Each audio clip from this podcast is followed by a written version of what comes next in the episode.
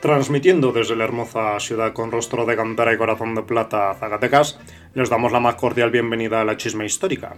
Unos minutillos de historia con Cristiano Barraza. Comenzamos. ¿Qué tal amigos? Buenos días, buenas tardes, buenas noches. No sé a qué hora estén escuchando ustedes este podcast. Soy Cristiano Barraza, soy historiador y soy zacatecano y como bien saben he estado presentando algunas cápsulas de historia de Zacatecas, de México, bueno, al contexto nacional el día de hoy no será la excepción, me acompaña este día la doctora Xochitl Marentes Esquivel, quien ha trabajado y quien es especialista sobre temas de extranjeros, eh, principalmente colonia de franceses en Zacatecas, y quien también ha trabajado temas de la Revolución Mexicana. Por ello, el día de hoy nos va a presentar un tema muy interesante, que es estas colonias de extranjeros en Zacatecas durante el periodo porfirista y cómo fue que se enfrentaron a la toma de Zacatecas por ahí de 1914. Un aplauso para la doctora Xochitl.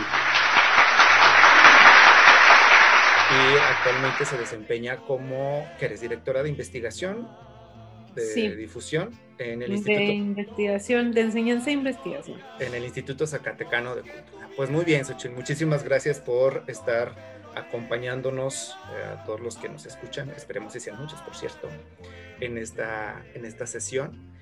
Muchas gracias, Cristian, por la, por la invitación y pues aquí vamos a, platicar un ratito.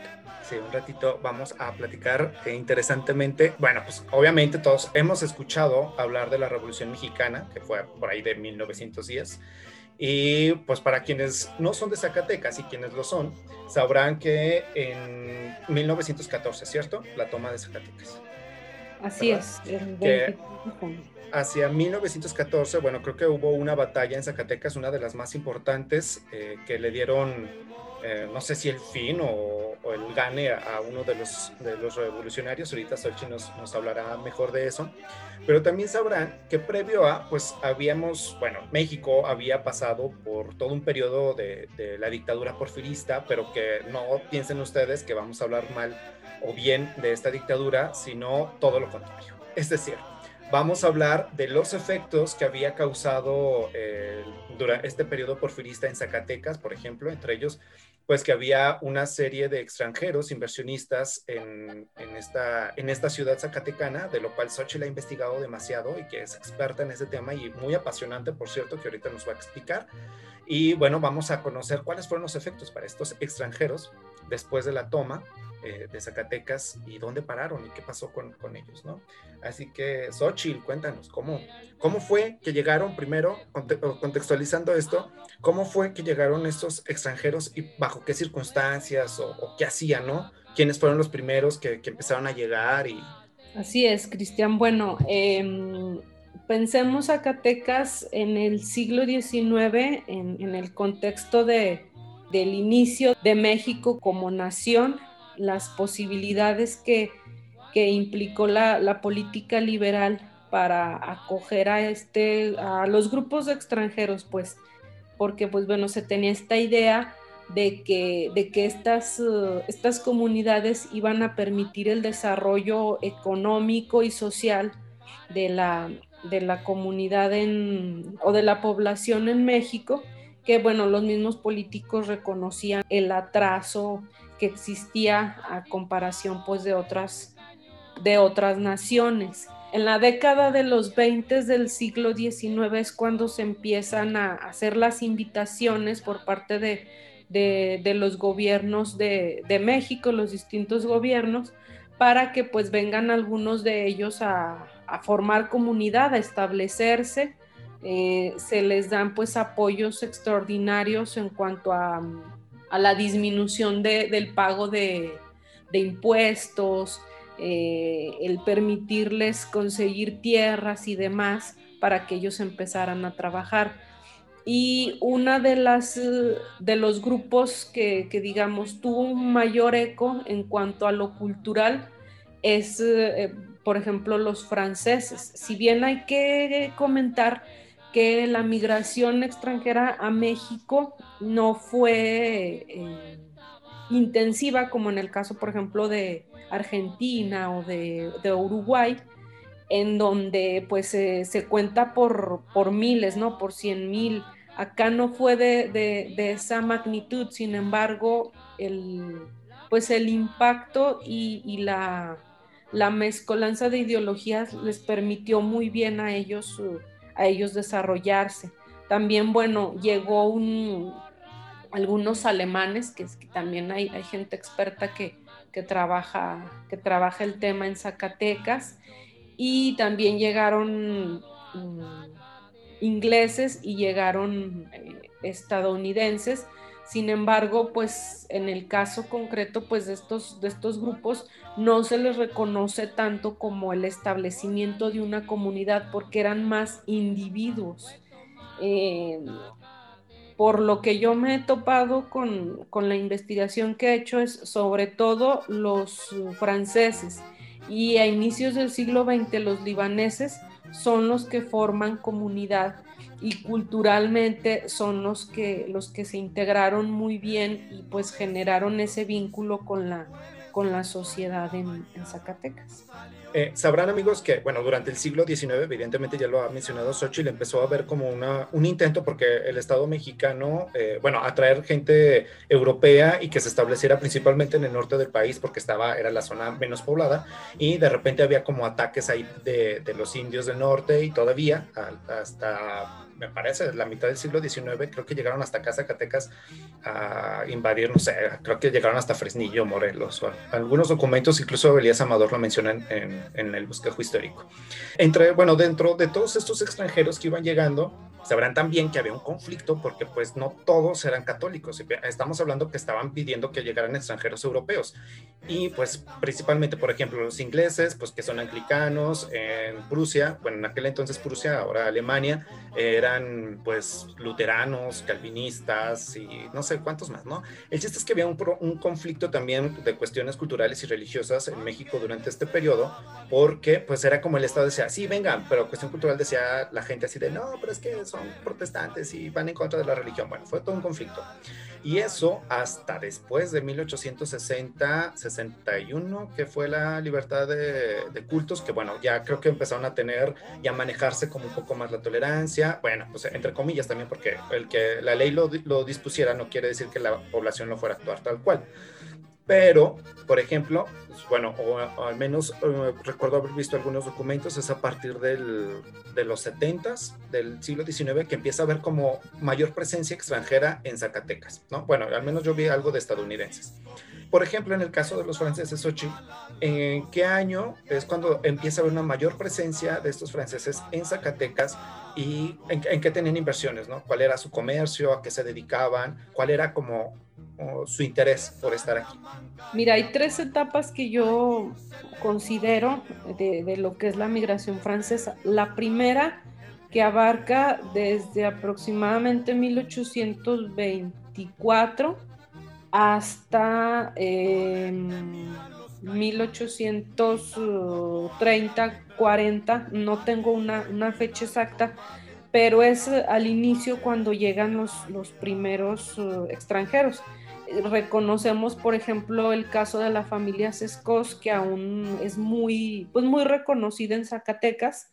Em, llegan, eh, me parece que son tres, cuatro hermanos, porque eran son grupos endogámicos, pues. Entonces, em, llegan a Zacatecas y llegan también eh, unos que se apellidaban Teyeri, llegan también em, eh, los eh, de la Croix, bueno, son, son apellidos como muy, muy franceses, pues. De la Cruz para los cuates.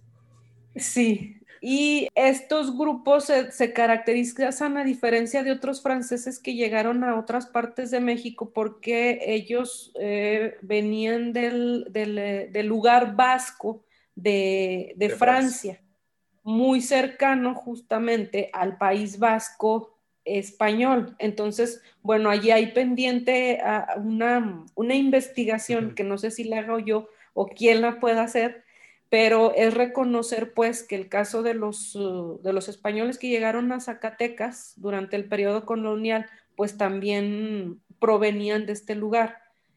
Entonces, en Zacatecas, pues los franceses que se establecen son de los Bajos Pirineos, pues que así se le reconoce a la región, que te digo, son estas familias, los Petit, y ellos sobre todo se empiezan a desarrollar en el comercio, pero en el comercio no, eh, digamos, de, productos básicos.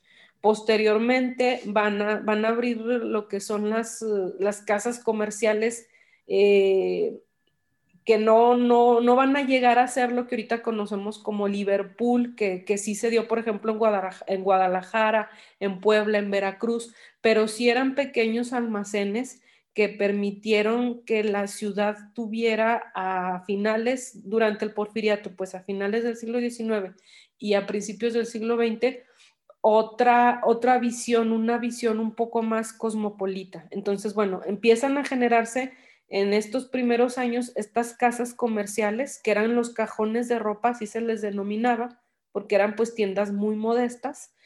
Luego hay otra, hay otra etapa, se siguen manteniendo ellos en, el, comercio, pero empiezan ya a, a, invertir entre la década de los 70, los primeros años, en la industria minera. Entonces, bueno, ellos empiezan a denunciar algunos predios y también empiezan a hacer inversiones y también se empiezan a establecer de una manera un poquito más formal ante los notarios eh, sus tiendas. Las, eh, las mismas eh,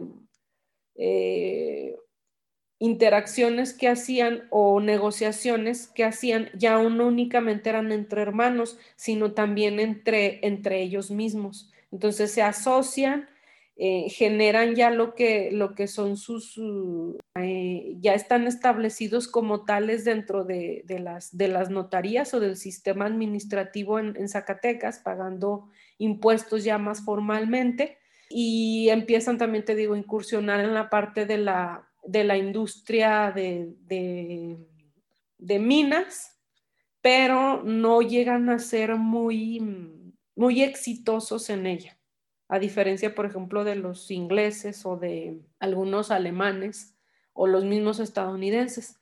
Y regresan ellos nuevamente al, comercio como tal y le dan un giro a, este, a este comercio, este, al, al menudeo. Y es decir, ya en el porfiriato, como te comento, ya se le va a denominar el comercio de lujo, es decir, pues ellos nos van a estar vendiendo, ahora sí que nos venden la marca, ¿verdad? Porque ellos dicen, yo te vendo productos de importación. Entonces, desde, desde que tú veías en, la calle el rótulo de la, de la tienda con el apellido, sucursal Doquelar, el paraíso terrestre de los hermanos Guerín, pues ya, ya era un estatus diferente, ¿no? Entonces se, también se empieza a manejar lo que son las vitrinas, es decir, empiezan a enamorar a la gente a través de la vista y vendían pues juguetes, vendían ferretería, pues por ejemplo el caso de los alemanes que abren, abren el Globo, que también es una de las tiendas eh, tradicionales de Zacatecas. Y bueno, también nos vendían las golosinas, los enlatados, las sardinas, que pues para aquel entonces era eso una novedad y, el glamour total. Entonces, eh, pues te vendían, te vendían estatus, te vendían otro tipo de, de, vida que se empezaba a desarrollar en aquel entonces. Me parece que es como lo que para nosotros es tan cotidiano y normal pasar por las calles y ver vitrinas y cierto tipo de consumos en aquel entonces debió ser así como, pues se sentían en un pedacito de Francia, Inglaterra o algo así, ¿no? Es como, muy eh, interesante, o sea, conocer esto.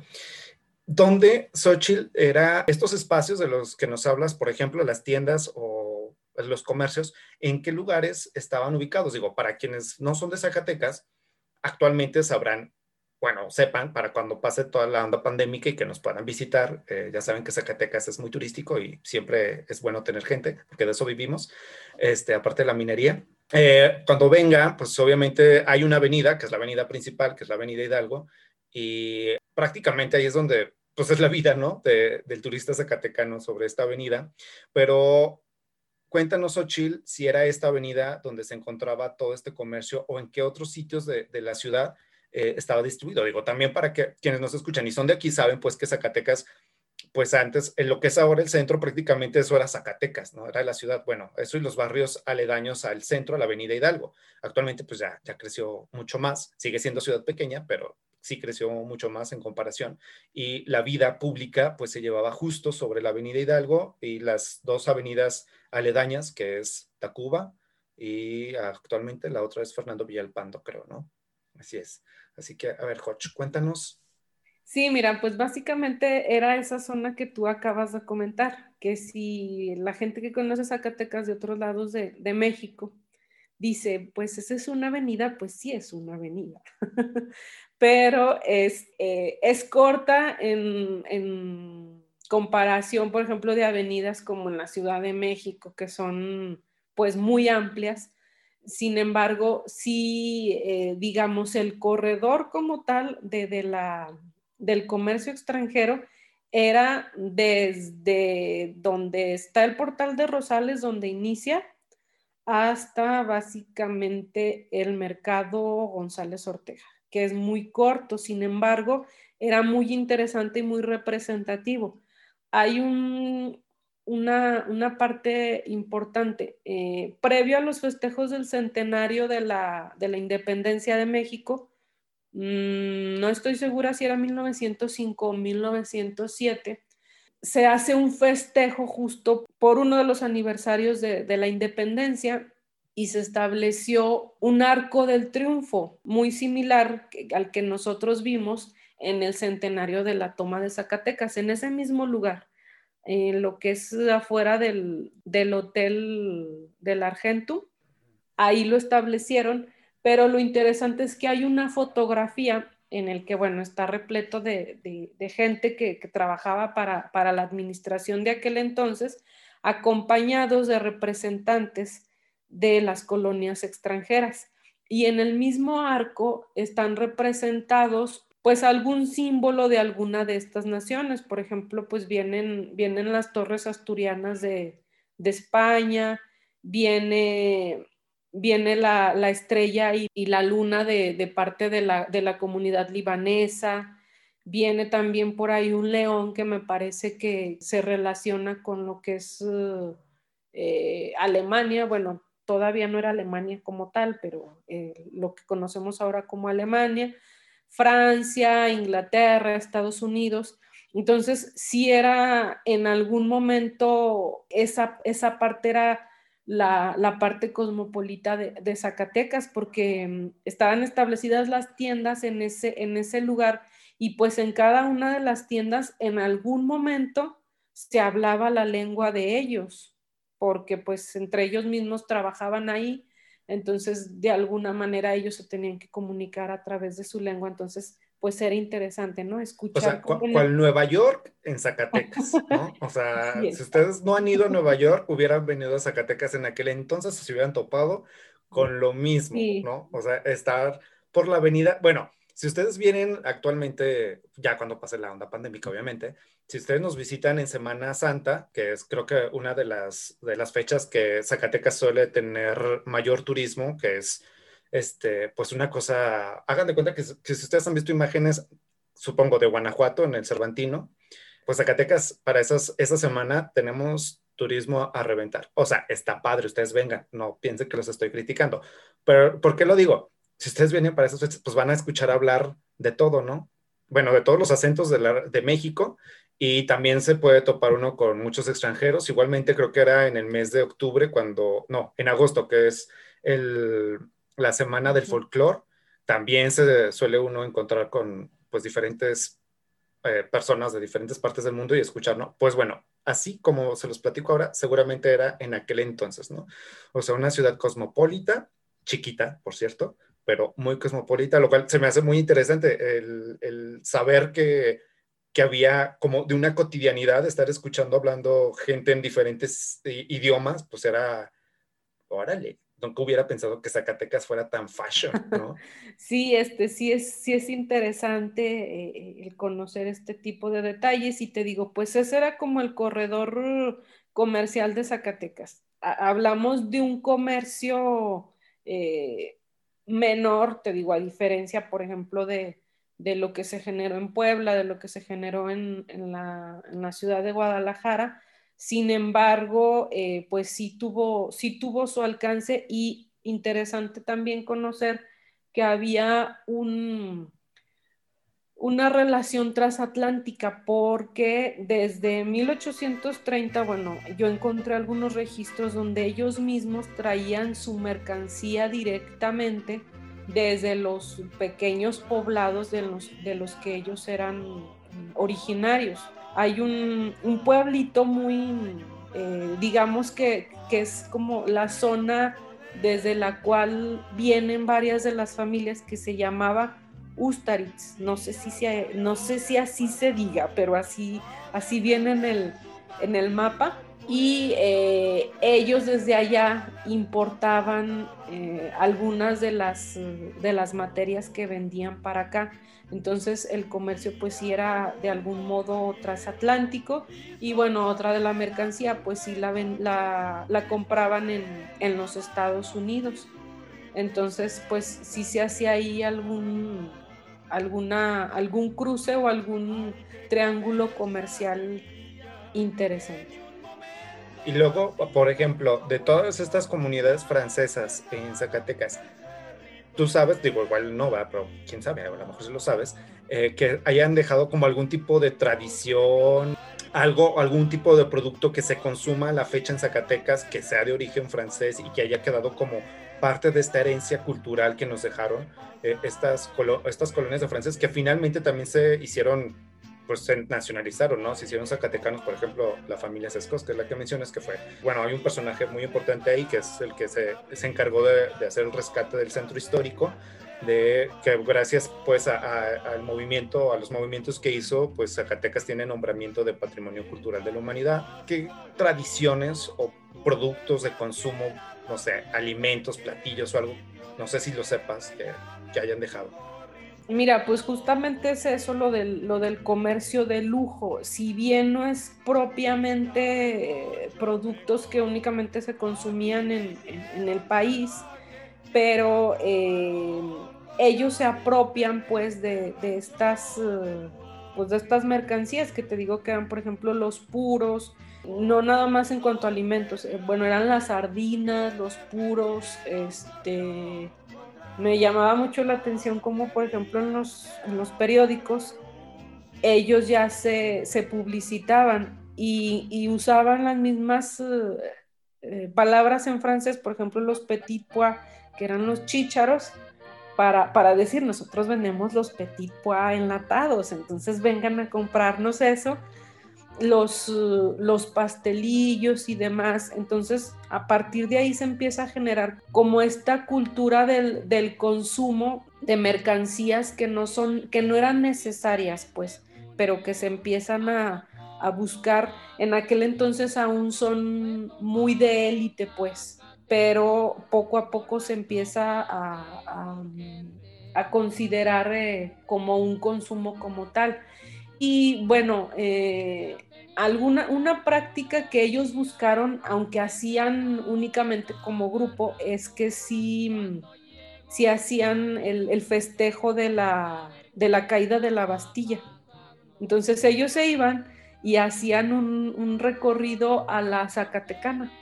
Iban y hacían un paseo allá ese día y festejaban y cantaban la marsellesa pues eh, eso, eso trascendía en los periódicos, que bueno, lo hacían propiamente ellos como comunidad para, para seguir teniendo esa identidad de, franceses, aunque ya hubieran nacido aquí, pero este, pues era una de las, de las prácticas que, que buscaron mantener.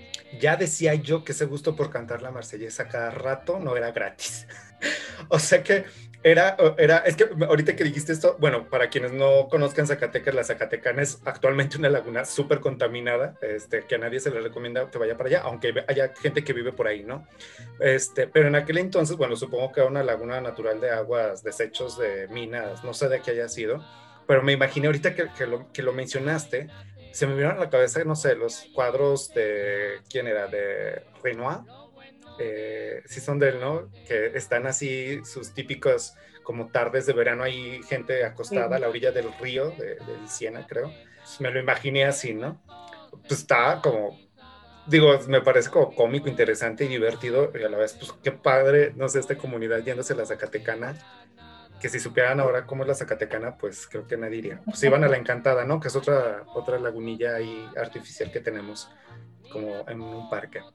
Eh, muy bien, Coach, ¿sabes más o menos como cuánto, a cuánto ascendía la comunidad? O sea, ¿cuánta, ¿cuántos eran los franceses que había en Zacatecas, por ejemplo, a inicios del siglo XX?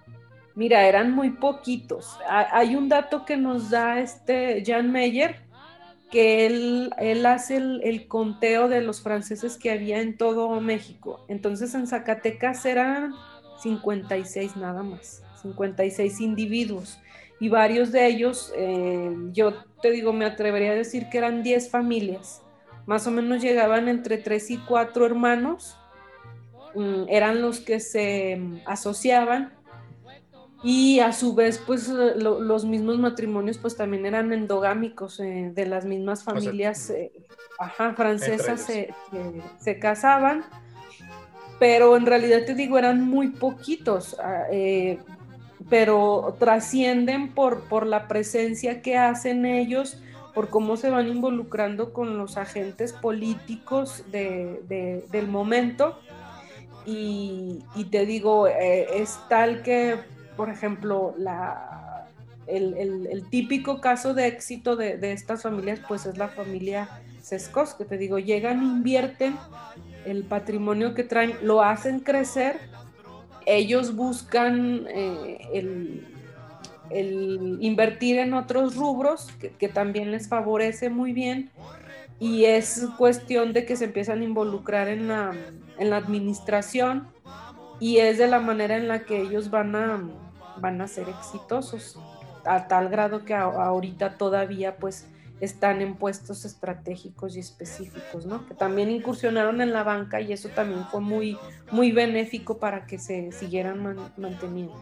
Oye, y sabrás también si hubo como, por ejemplo, matrimonios, eh, por si entre estas familias eh, o grupos de extranjeros de diferentes ramas eh, ya, ya, nos mencionaste pues que hubo diferentes colonias, ¿no? ¿Sabes si hubo, por ejemplo, como una onda estratégica acá de casarse, entre otros, y, ampliar sus eh, patrimonios o comercios? Pues mira, yo, yo te digo que eh, de los que conozco un poquito más y que son como, como este grupo de éxito son los escos, que se unen los escos con los petit al inicio. No sé si ellos, eh, desconozco la verdad, si en un primer momento hayan tenido vínculos eh, que hayan sido primos, por ejemplo, porque tanto los Petit como los Scos provenían de Ustaritz. Entonces vas al mapa y Ustaritz es un pueblito sumamente pequeño. Le preguntas a un francés y un francés no sabe dónde está Ustaritz. O sea, es como, o, sea, realmente yo creo que a ellos no les significó un cambio, bueno, obviamente por la, por la cuestión de, continente y país y lengua, pero pues entonces vinieron de un pueblito a meterse a otro pueblito. Así es, sí, de hecho las características eran similares, este, también era un lugar montañoso y demás. Entonces sí debió de haber tenido características como muy específicas. Y te digo que a diferencia de, por ejemplo, franceses que se establecieron en San Luis Potosí, en Guadalajara, ellos eran barcelonetes, que era otro valle también, pero estaba un poquito más al centro de, de Francia pero estos específicamente de Zacatecas eran de, los Bajos Pirineos. Entonces, ese pueblito Ustaritz provenían de allá. Esta familia se, pues de algún modo se, casan. También posteriormente hay también un vínculo entre los, los Petit y los Leyen. Es muy visible, pues, si te das una vuelta al Panteón de la Purísima, que ahorita, ahorita que haces como el recuento de lo que es el, panteón, pues ahí hay un, espacio propiamente para, estas, para esta familia. Y ahí pues ves cómo, cómo se hicieron estos vínculos y los apellidos, pues como, como en algún momento sí les generaron el establecimiento estratégico, Y también es muy interesante porque justo entre los, los Escos, los Petit y los Lejeune, ¿cómo se le llama? A, la parte donde están las, las tumbas, en los mausoleos. El mausoleo, pues es muy impresionante porque se ven los, uh, las esculturas de los, de los ángeles y destacan a diferencia, por ejemplo, de las otras tumbas que están en individuales. Bueno, sabrán para quienes nos escuchan que el Panteón de la Purísima en aquel, bueno, cuando se, se crea a finales del siglo XIX, fue considerado como el Panteón de los ricos, porque pues justo era donde estas familias importantes, políticos eh, destacados, eran fueron enterrados ahí y lo que sacaron del antiguo panteón de Chepinge, que se encontraba cerca de la Alameda, de las, bueno, de, quienes hayan estado enterrados ahí, que eran importantes, también se llevaron algunas tumbas para, para allá.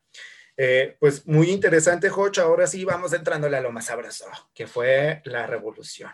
Eh, después, bueno, inicia la Revolución Mexicana, 1910, movimientos armados en el resto del país, este, cada vez va una oleada eh, increciendo. Y bueno, Zacatecas resulta ser un punto estratégico para la revolución, ¿no? Ahorita, a ver, tú cuéntanos cuál era ese punto estratégico para la revolución de Zacatecas, por qué fue tan importante y cuáles fueron los efectos que tuvo la revolución mexicana, o bueno, principalmente la toma de Zacatecas de 1914 en este grupo de extranjeros que habitaban en, la ciudad. Bueno, mira, desde, desde siempre Zacatecas eh, se le ha considerado como una frontera. Si te acuerdas, este, inclusive en, la época colonial, pues se mencionaba que después de Zacatecas, de Zacatecas capital, pues se le reconocía como el septentrión. Incluso hay algunos que, que la mencionan como la civilizadora del norte y no sé qué. Entonces esto se mantiene porque es el paso prácticamente hacia el norte de, México y también abre el camino hacia la entrada a la Ciudad de México. Entonces, de 1910 a 1912, 13, ya lo que es el norte de México eh, está controlado por las fuerzas revolucionarias después del asesinato de Francisco y Madero y Huerta es de los pocos puntos estratégicos que tiene aún en control por parte de las fuerzas federales. Entonces era muy importante tomar Zacatecas para de ahí pasar a tomar la Ciudad de México. Básicamente era como el, preámbulo para el triunfo, digámoslo así, de la Revolución Mexicana. Entonces, el, asedio de los revolucionarios va a ser continuo desde 1911 hasta 1913, tanto por Luis Moya como por este mm, Pánfilo Natera y bueno, otros personajes ahí de, la revolución que van a, que van a destacar en, el ámbito regional. Bueno, y después de, de conocer la, lo importante de la ciudad durante este periodo. ¿Cómo fue vivieron estos extranjeros eh, la revolución, digo, la toma de Zacatecas? O sea, ¿cómo vivieron, bueno, tú que has estudiado los franceses principalmente, cómo vivieron, cómo la padecieron, qué hicieron previo a o después de, de, la, de la toma? ¿Qué pasó después de ellos? ¿Se quedaron, se fueron, volvieron a levantar su comercio o definitivamente abandonaron la, la ciudad? Mira, en general Zacatecas fue muy benévola con los extranjeros, aunque los hicieron pasar algunos tragos amargos, sobre todo en 1838 y en 1863, que es cuando se dan los conflictos con eh, diplomáticos, pues con Francia, con la guerra de los pasteles, que la conocemos en el 38, cuando viene pues también sanciones al, comercio al menudeo y les afecta a los extranjeros. Y luego en el 63 con la intervención francesa, entonces empieza a dar un, ambiente de francofobia. Inclusive en algún momento llega uno de los, de los cónsules que había en aquel entonces, en el 63, y van y lo quieren linchar y pues se asusta mucho porque llegan a su casa y, decía que llevaban ahí este, antorchas y que no sé qué y le apedrean su casa y pues se asusta mucho. Pero bueno, la gente en ese entonces eh, los empieza a acusar de, pues, de aprovechados y demás. Pero en general fueron muy bien aceptados y también las políticas eh, de Estado fueron muy benéficas para ellos para que se desarrollaran entonces, a finales del porfiriato hay un segundo auge, que era el que te comentaba hace, hace unos momentos, en el que ellos retoman ese, ese brío económico a través del comercio del, lujo. Y en los primeros años de la revolución empiezan a ocurrir un declive por varias circunstancias. Una de ellas es que, eh, digamos, los patriarcas de todas estas familias ya no existen ya no tenemos ese, ese registro. Sin embargo, bueno, hay algunos de ellos que sí mueren, inclusive en Zacatecas, ya lo mencionamos hace un momento, quedan sus restos en el, en el Panteón de la Purísima. Hay otros que se van a otras partes, tanto de México como del mismo estado, van y se establecen otros en Fresnillo, otros en Sombrerete y demás, para continuar pues con estos... Uh, con estos pequeños mercados eh, regionales, pero los hijos de estos franceses permanecen. Y ellos todavía traen pues ese arraigo de, de que son franceses como tal, pero ya no están tan interesados pues en mantener la, la, cuestión comercial, sobre todo por el declive que se empieza a dar más o menos como del 10 al 12 aún continúan ellos eh, de una manera un tanto exitosa, pues.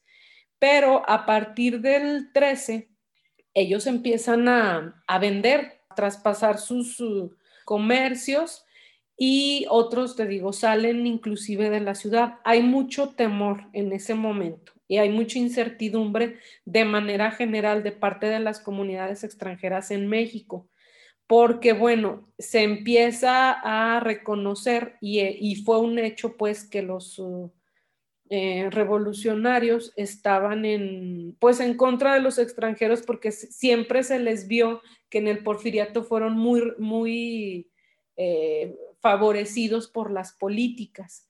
Entonces ellos tienen ese temor de, perder lo que han ganado a través de este tiempo y muchos de ellos salen de la ciudad y demás. Y te digo, del 13 al 14 es como un declive de lo que es la comunidad francesa como tal. En el caso, por ejemplo, de los, uh, de los estadounidenses o de los ingleses, ellos vienen sobre todo del 10 al 12 a hacer muchas inversiones. Empiezan a, comprar los, pues, los predios de mineros pero vienen sobre todo trabajadores de empresas mineras mucho más grandes que estaban establecidas, por ejemplo, en San Luis Potosí. Ahora sí que venían a lo que venían y se iban. Pero en el caso de los franceses, que te digo que sí se establecen, sí hay como repercusiones muy fuertes para ellos. Hay incluso el registro en 1913, una, un intento de toma, bueno, sí, sí fue la toma, pues, pero fue una toma de unas horas por parte de Panfilo Natera, llega a Zacatecas, la toma e incendian un, comercio que se llamaba Al Progreso, que estaba ubicado donde ahorita se encuentra el banco de Bancomer en el centro, enfrente de los portales, y lo queman. Entonces están las fotografías de cómo queman toda esta parte y bueno, ya cuando se hace el recuento, que ellos van y, ponen sus denuncias y todo, pues la inversión que había en aquel lugar era de 200 mil pesos de aquel entonces. Entonces, a partir de ahí te digo, pues empieza como ese declive para, para la comunidad. Y curiosamente, quienes van a rescatar o retomar ese trabajo que hicieron los, los franceses van a ser los libaneses que de algún modo van a sustituir a los, a los franceses en el comercio de lujo y en el mercado del, entretenimiento. ¿En qué otros municipios estuvo esta, la comunidad francesa? Digo, porque ahorita mencionabas que se fueron algunos a Fresnillo, así. ¿En qué otros estados de Zacatecas se, se distribuyeron? Mira, por ejemplo, estaban en Fresnillo, se, estaban allá los Teyeri, y luego estaban en Sombrerete también había más o menos unos cinco individuos que también se dedicaban al, al comercio. Ahorita no me acuerdo cuál era el municipio, pero era uno cercano entre Tlaltenango y, bueno, la parte cercana a lo que es Jalisco. Pero digamos, casi la mayoría se concentraron en la ciudad de, Zacatecas. Cuéntanos alguna anécdota de estos franceses durante la revolución, digo, durante la toma de Zacatecas. Me habías comentado en algún momento sobre estos franceses que, bueno, igual perdieron sus inversiones, yo creo, durante todo el movimiento de estos periodistas que venían a hacer la investigación sobre la toma. Cuéntanos alguna anécdota de, estos franceses. Bueno, mira, hay, dos en, particular. Una es de un, de un reportero francés y la otra es de una, de una sombrerería, que esa pues hasta en cierto modo me parecía cómica. Se acercaba los días de la toma, entonces eh, viene un, reportero, nada más que no me acuerdo ahorita el apellido, a ver si ahorita me acuerdo, Clag o Cluf, no me acuerdo. Y viene, viene de corresponsal de, un periódico francés. Entonces él llega a los Estados Unidos y busca a través de, pues primero del apoyo de los, de los generales, del hermano de, de Francisco y Madero, que le permitan a través de los, de los trenes, pues llegar a Zacatecas para cubrir la, la toma de Zacatecas. Bueno, pues uh, hay muchísimo atraso, entonces está desesperado porque pues él ve que no lo quieren dejar como llegar como tal, porque viene buscando a Francisco Villa, o sea, la, fama de Francisco Villa pues era, era de, de una... Era, era el rockstar de aquel momento. Sí, sí, del rockstar de aquel momento y, vienen y lo buscan y pues él ya se imaginaba haciendo sus tomas espectaculares y demás, pero pues no. Llega a Calera y luego de Calera toma unas, unas diligencias, lo que le llamaban en aquel entonces, y ya llega a Zacatecas la, la noche posterior a la toma. Entonces, eh, al final la diligencia lo deja en lo que ahorita es la estación de, del tren de Zacatecas y baja caminando hasta, hasta el centro. Entonces, bueno, desde ahí, desde el inicio, eh, se empieza eh, para cruzar las vías, se encuentra por ahí con charcos de sangre y demás, y ya de ahí empieza como, como a darse cuenta de que pues ya llegó, ya llegó muy tarde. empieza a buscar una, un hostal en donde quedarse y es como muy impactante para él pues ver que todas las, las casas están inclusive mm, reforzadas de las ventanas y no, no se ve nada de luz. Eh, sí encuentra por ahí una, una posada eh, muy cercana a lo que es el Palacio Federal en aquel entonces y le toca ver la pira de escombros de, pues, de cuando fue la explosión del Palacio Federal pero ahí también hubo pues gente que quedó, quedó atrapada en, esos escombros. En, esos escombros le llama mucho la atención cómo la ciudad huele a, carne humana quemada, pues. Entonces, pues básicamente imagina, imagina eh, tanto para ti como poblador local estar oliendo e, ese, ese tipo de pues de aromas tan impregnantes y que se mantuvieran. Y le impresiona al final de cuentas, aunque sea un, un, reportero y que pues haya sido un corresponsal en diferentes lugares, ver cómo, cómo la ciudad quedó con, con, ese aspecto de destrucción, sobre todo como del espíritu, más allá de, de que hubiera demasiados destrozos, eh, que sí los hubo, aunque no, no de una manera como tan, tan dramática, pero sobre todo ver el espíritu de la ciudad como mermado, como con mucho, mucho temor alrededor. Y bueno, En, el caso de, de, la otra anécdota es de un dependiente de una sombrerería que justamente se encontraba en el portal de Rosales. Entonces va y pone su denuncia porque le abrieron su changarro. Entonces eh, el, el, relato dice, no, pues es que yo llego y en el mostrador pues estaba todo desordenado y estaban todos mis, uh, mis sombreros de, de, copa o de capa, eh, alta, y demás. Ajá. Entonces dice que ahí le dejaron unos, unos recuerditos de, de unos sombreros que traían los, uh, los revolucionarios. Entonces, bueno, no lo dice como tal, pero se imagina uno que los revolucionarios ahí en medio de, la embriaguez o de la diversión se llevaron sus, sus sombreros. Y dejaron los que traían. Ajá, y pues ahí ellos siguieron su camino con sus sombreros muy elegantes y demás. Pero bueno, son ese tipo de detalles que, que abrían, saqueaban y demás.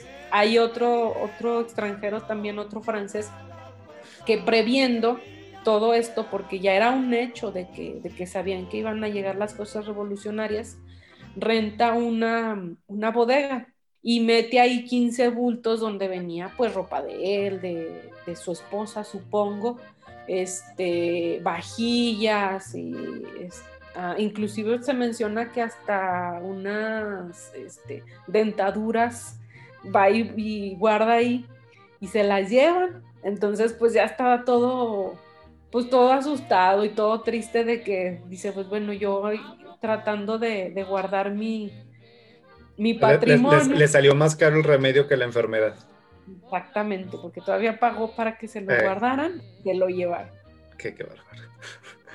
ok, coach. Bueno, ya para ir terminando, ¿cuál habría sido pues el final de estos franceses después de la toma de Zacatecas? O sea, ¿qué, ¿Qué, pasó con, estas colonias de franceses, con sus comercios, para dónde se fueron, si se quedaron, finalmente se disolvieron o se mezclaron ya en, el resto de la población? Eh, ¿Qué fue de estas colonias francesas? Mira, prácticamente ellos desaparecen de la documentación.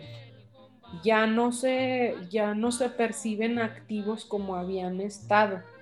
Empezaron a vender y eh, algunos de ellos eh, todavía regresan, por ejemplo, para 1917, una tienda muy emblemática que era el Paraíso Terrestre, que es donde actualmente está la tienda de Sambors del centro, muy similar a, la, como está ahorita el establecimiento.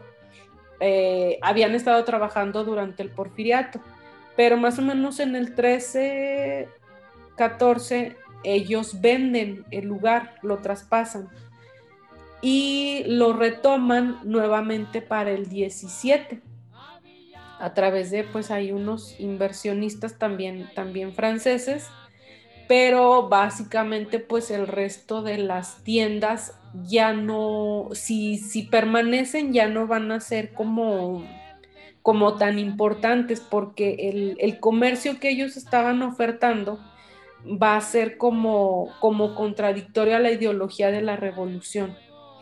Entonces, eh, si, recuerdas, o bueno, recordamos un poquito cuáles eran estos ideales, pues era sobre todo el progreso, pero a través del apoyo que se preveía en aquel entonces a, los sectores más desprotegidos, como el rural y demás. Pero sí, eh, para la ciudad para la dinámica comercial que existía en ese momento, sí fue una etapa de mucha devastación para la gente que, vivía en aquel entonces y muchos de ellos abandonan la ciudad. Algunos sí se mueren, otros este, que, ya son los descendientes se mantienen, pero ya abandonan totalmente lo que es el, el comercio y eh, otra de las, de las posibilidades del por qué ya no se ven, que digamos no tengo yo evidencia como tal, pero probablemente haya sido que pues hayan, hayan sido llamados para la Primera Guerra Mundial también. Pues muy bien, Jorge, pues muchas gracias por, por toda esta información que nos compartiste. La verdad es que sí está muy, muy interesante el chisme de, de los extranjeros en Zacatecas y más porque imagino a Zacatecas como esta ciudad newyorkina este, de México durante todo ese periodo. Digo, ya me estaba imaginando yo todo lo que, lo que se hablaba, o sea, las diferentes lenguas que, que llegaron a hablarse en nuestra pequeña y corta avenida Hidalgo, para los turistas que sepan cuando transiten por ahí que están caminando por un Nueva York del siglo XIX, algo así. muchas gracias, pues, Cristian, por, por la invitación, por permitirme compartir un ratito de estas cosas que a uno le apasionan y, compartirlo con tu público y que espero que sea, pues que sea interesante, ¿no? Escucharlo. Seguro, seguro que sí, y más porque son datos que luego de repente no conocemos les digo, para quienes nos escuchan, ¿no? Todos hemos hablado, escuchado hablar, perdón, de la revolución y si somos zacatecanos, hemos escuchado hablar evidentemente de la toma de Zacatecas, pero luego no escuchamos, no sabemos como estos otros detalles eh, vistos a los ojos a lo mejor de otras personas que lo vivieron a lo mejor como son los extranjeros, a lo mejor conocemos la historia desde la parte de los movimientos bélicos, de quiénes fueron los personajes principales, ¿no? Huerta, Villa, este, Zapata y cuantos más, pero no conocemos como estos datos. Por ejemplo, si ustedes se meten a internet, quienes nos escuchan, van a encontrar fotos viejas, obviamente, de, la toma de, Zacatecas y conocerán como la destrucción y todo. Pero con el relato que nos acaba de hacer Xochitl, eh, pues prácticamente podemos imaginarnos el momento, ¿no? Podemos imaginarnos como si hubiéramos estado ahí, justo por ejemplo lo que nos platicabas del, del periodista este francés que vino a cubrir un poco la nota, que aunque no le tocó la batalla, pero sí el, el después. Entonces, no, pues al contrario, te agradezco mucho, Xochitl, por, por todo esto que nos acabas de contar y que seguramente es muy enriquecedor para quienes nos escuchen, esperemos que sean muchos los que nos escuchan. Y pues nada, pues no me queda más que eh, seguirte agradeciendo y pues cuando haya otro tema, con muchísimo gusto, será buenísimo que, nos hables de él. Muchas gracias. Bueno, pues, pues nos encontramos en otra emisión, chicos, chicas, chiques, quienes estén ahí, seres de luz. Eh, au revoir, chao, auf Wiedersehen. Ahora que te has informado sobre algunos datos de historia, hasta la próxima.